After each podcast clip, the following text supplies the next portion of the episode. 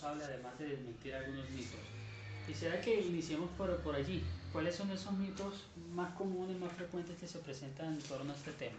Bueno, normalmente, muchas gracias también por recibirme acá y eh, por darnos esta oportunidad de contarles.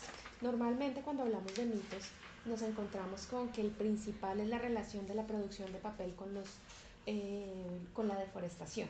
Entonces lo que nosotros hacemos es contarle a los oyentes y estamos transmitiéndolo pues a través de radio, de diferentes medios de comunicación, incluso a través de redes sociales, cómo es la producción de papel en Colombia realmente.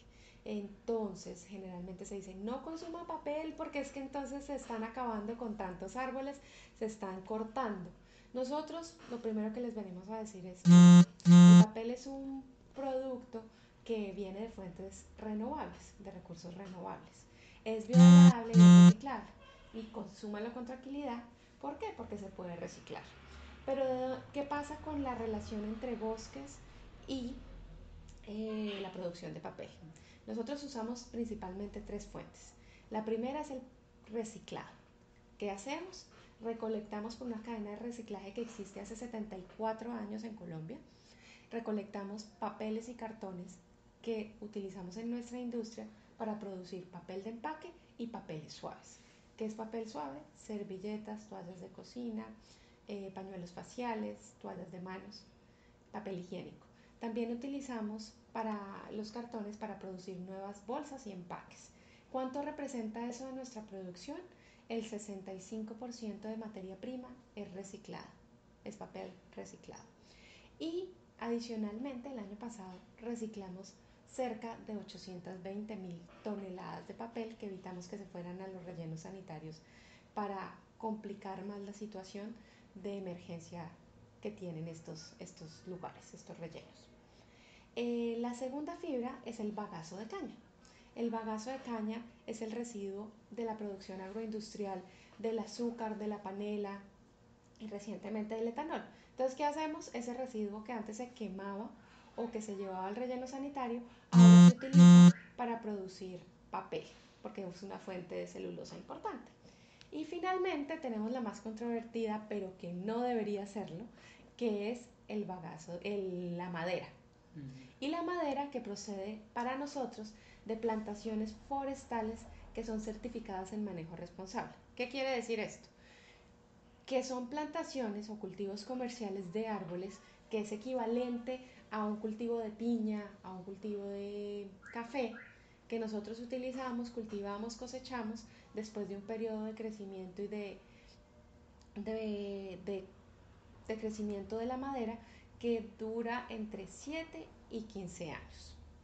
Esos cultivos tienen unas características y esa certificación de la que, les mencioné implica que tienen eh, un requerimiento entre otros tantos. Por ejemplo, que no venga, eh, que no haya sido deforestado el terreno donde se produce. Dos, que, sino que se haya utilizado previamente para la agricultura o para otro tipo de actividades, ganadería, por ejemplo. Después, también miramos que si en ese terreno donde hay un bosque comercial hay un bosque natural, ese bosque natural no haya sido no se puede cortar, no se puede eh, utilizar para la producción, sino que se tiene que estudiar y preservar, conocer cuáles especies de flora y fauna hay ahí involucrados para que se, se cultiven, digamos que no, sino más bien que se, que se protejan y se estudien para mantenerlos. Eh, la otra característica es que al utilizar terrenos que fueron previamente deforestados eh, por otro tipo de actividad, se está reforestando y con esa reforestación se controlan el agua que hay, que hace proclive el terreno a desastres naturales, cuando hay fenómenos como el del niño. Entonces, por esa razón es otra de los beneficios que tienen las plantaciones, además de generar empleo formal en, la, en el campo. Em, de pronto cifras en cuanto, no sé, a producción de papel o cómo estamos, eh, ya sea a nivel nacional, regional, ¿qué cifra nos puede regalar? En Colombia se producen millón, o se produjeron en 2017, millón doscientos cincuenta mil toneladas, de las cuales Eh, existen eh, cinco empresas en el Atlántico que producen papel y cartón y están generando más de 800 mil empleos en la región. Adicionalmente, esas empresas produjeron más de 295 mil millones de pesos el año pasado en papel. Entonces es una participación importante de la región que tiene a nivel nacional. Adicionalmente, pues eh, cerca del 70% del papel que se consume en Colombia es producido nacionalmente, el otro es importado. Ahora, y en cuanto al consumo responsable, ¿qué, ¿qué, tanto somos los colombianos en ese sentido? Digamos que gracias a la cadena de reciclaje, pues podríamos decir que mucho. Pero en realidad, si nos ponemos a mirar objetivamente qué tanto hacemos nosotros de separación de residuos aprovechables, pues digamos que estamos empezando porque recientemente se reglamentó ese, la ruta selectiva que pasa antes de la, del camión que lleva los residuos o la basura, como la llamamos, al relleno sanitario. Entonces, ¿qué ha existido desde hace 74 años?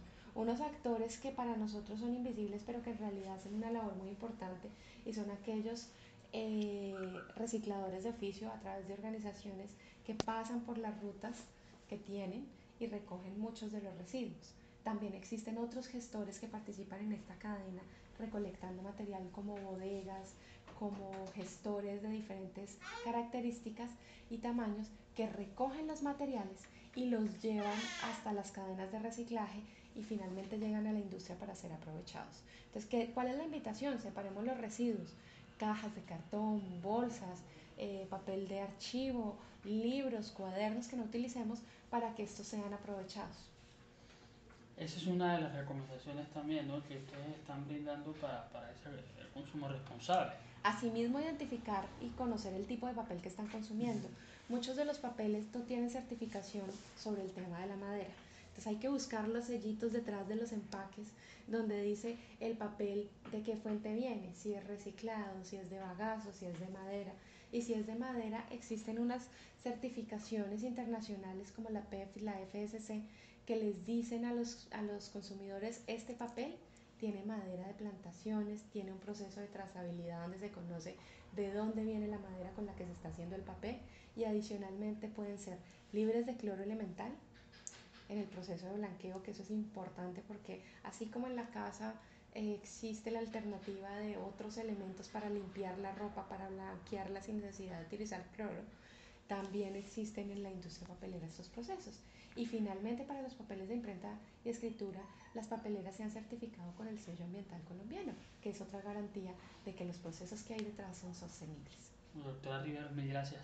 Muchas gracias a ustedes por recibirnos y por tenernos acá y darnos la oportunidad de invitar a los consumidores a que consuman papel con tranquilidad porque es un producto que viene de fuentes renovables, es biodegradable y lo más importante es reciclable.